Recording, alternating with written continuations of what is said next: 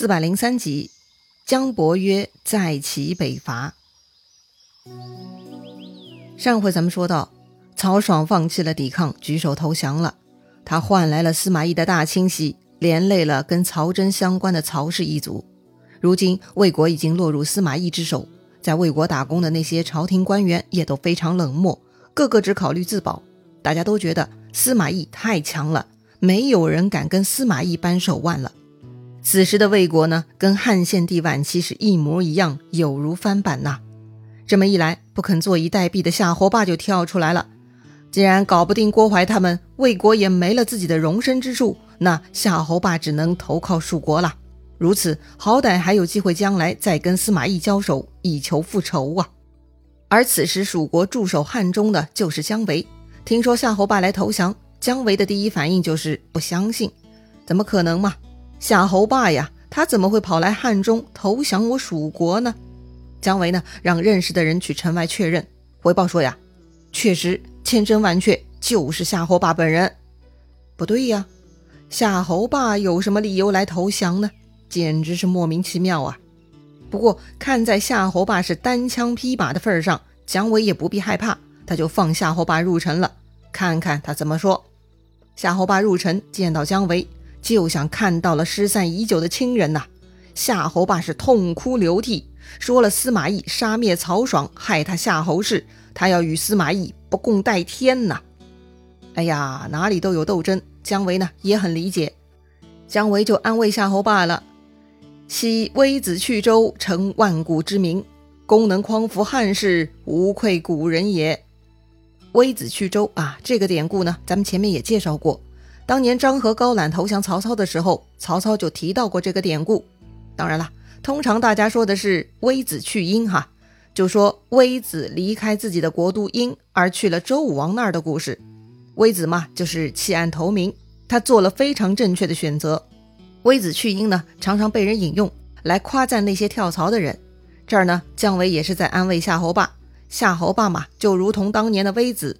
离开那个不值得他效力的魏国，来匡扶汉室，成就万古贤名，则无愧于先辈了。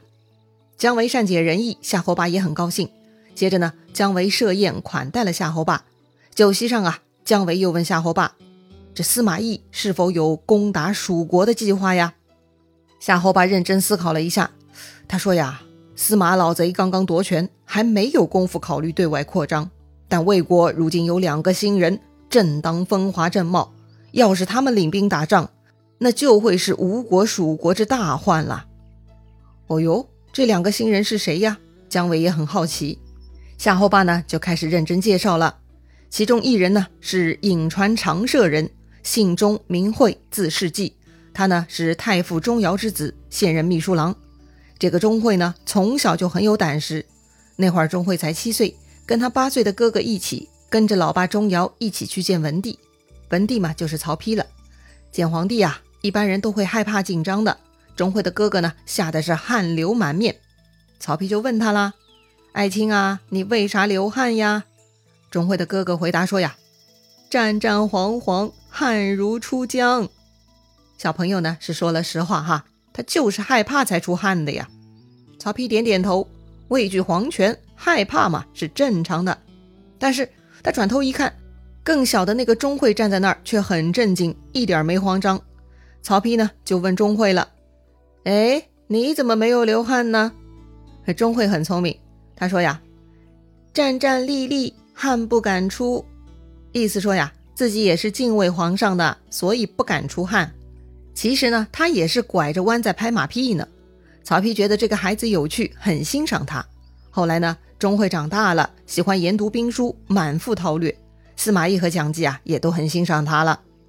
另外一个人呢，姓邓，名哀，字世载，是益阳人，如今担任院吏。邓哀呢，幼年丧父，但胸有大志，也很精通兵法。他出门见到高山大湖呢，都喜欢指点江山，比如这里可以屯兵啊，那里可以积粮啊，还有那儿可以埋伏啊，等等啊。旁人呢，都笑话他。唯独司马懿特别欣赏他，让他参与军机讨论。邓艾呢，还有个特点，他口吃，所以啊，说话的时候老是哎哎哎的啊。有一次啊，司马懿还调侃邓艾，说呀：“倾城哀哀，当有几哀？”对啊，人家口吃嘛，当然要哀了。可是犯了口吃，被人这么问，说问你要哀几声，你该怎么回答呢？很难回答嘛。但是啊，邓艾很聪明啊，他说：“凤兮凤兮，故事一凤。凤兮凤兮，说了两遍凤，凤呢是凤凰的凤。虽然说了两遍，但意思只有一个凤凰啊。邓艾他虽然哀了好几声，但也只表达一个意思。”就挨一个嘛，于是啊，大家都觉得邓艾很聪明。咱们今天的人听到这样一段描述，也会觉得莫名其妙哈。为啥当时的人觉得邓艾的这个应答很聪明呢？当然呢，也是有缘故的。这个“凤兮凤兮”呢，出自于《论语》，后面呢还跟着非常有名的一句话：“凤兮凤兮，何德之衰？往者不可见，来者犹可追。”意思是啊，凤啊凤啊。为什么你的德行如此衰败呢？以往的事情不可挽回，未来的事物呢还来得及。这句话呢其实是一句歌词，是一位名叫婕妤的楚国狂人唱给孔子听的。古代人说话嘛都是什么兮什么兮的，所以呢这个邓艾就是从诗歌中找到了这种跟自己口吃类似的表达方法。哎，你说他牛不牛吧？言归正传啊。反正呢，钟会和邓艾在夏侯霸看来就是很牛，是后生可畏呀。但是呢，听了他们的故事，姜维却觉得一般。量此孺子，何足道哉？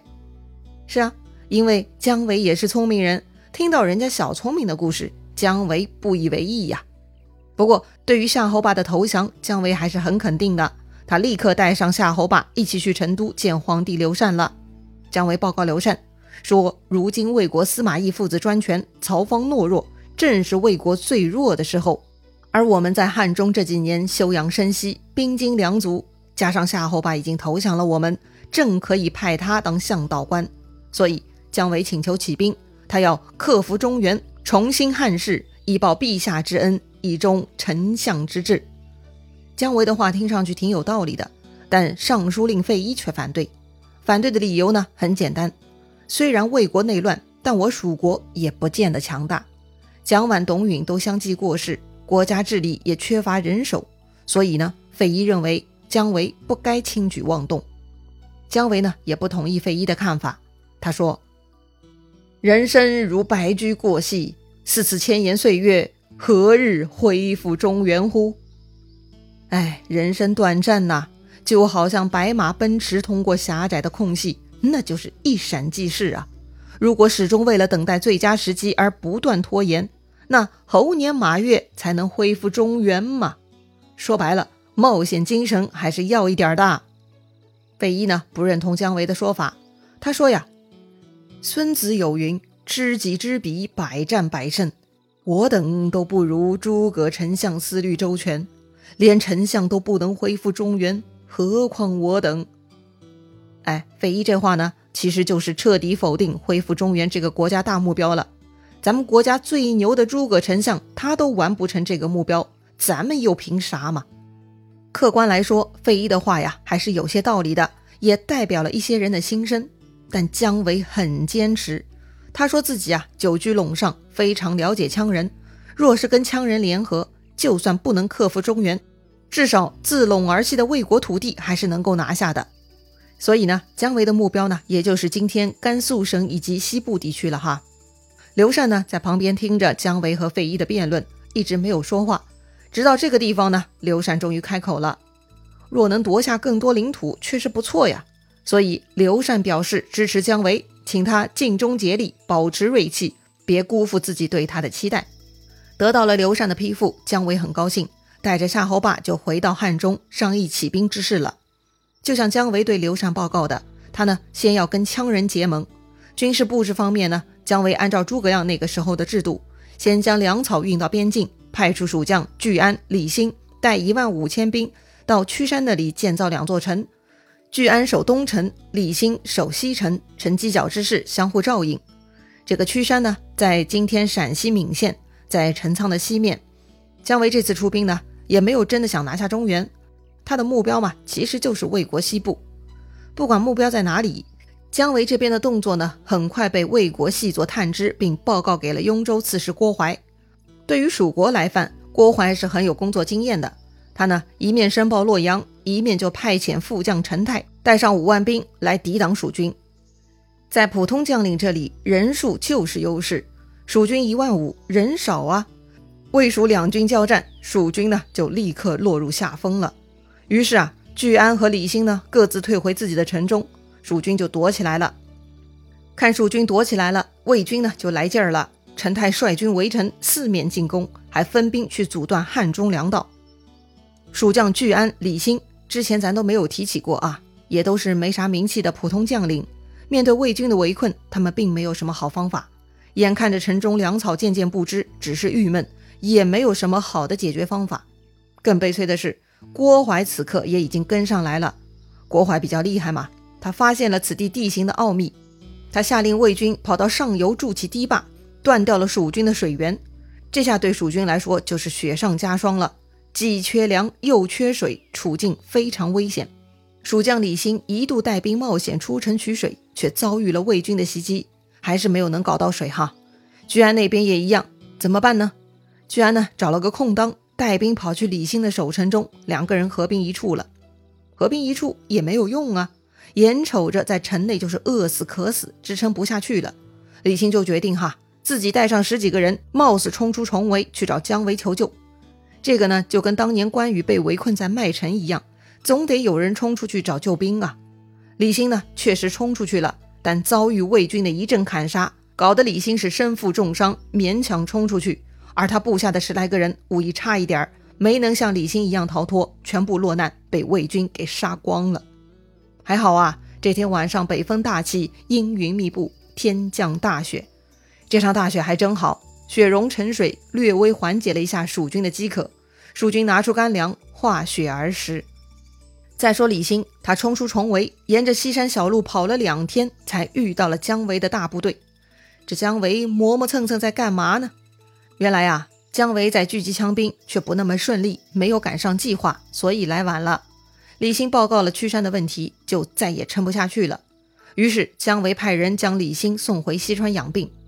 其实这会儿姜维头很大，他本以为自己跟羌人的关系不错，可以说服羌人一起对抗魏国。但其实羌人并没有那么好组织的，所以姜维的原计划呢已经泡汤了。如今屈山那边又遭遇强敌，该如何应对呢？姜维跟夏侯霸商议，夏侯霸提议啊，羌人磨磨蹭蹭。等他们过来，花儿都谢了。如今屈山危急，最好的方法就是围魏救赵。若是姜维直接去雍州之后的牛头山，那么郭淮、陈泰必然回救雍州，这样屈山之围就能解开了。嗯，这个计策听上去还不错哈，很符合兵法，姜维也很认可。于是姜维就带兵去牛头山了。好吧，作战如同对弈，你在思考下一步的时候，对手也在思考。郭淮、陈泰他们发现李兴冲出去了，他们就料到李兴会去找姜维，所以呢，他们也在积极思考姜维可能的动向。要知道，郭淮的军事能力也是不赖的。那么，姜维、夏侯霸战队跟郭淮、陈泰战队，他们两队的智商实力如何呢？哪一队更胜一筹呢？精彩故事啊，下一回咱们接着聊。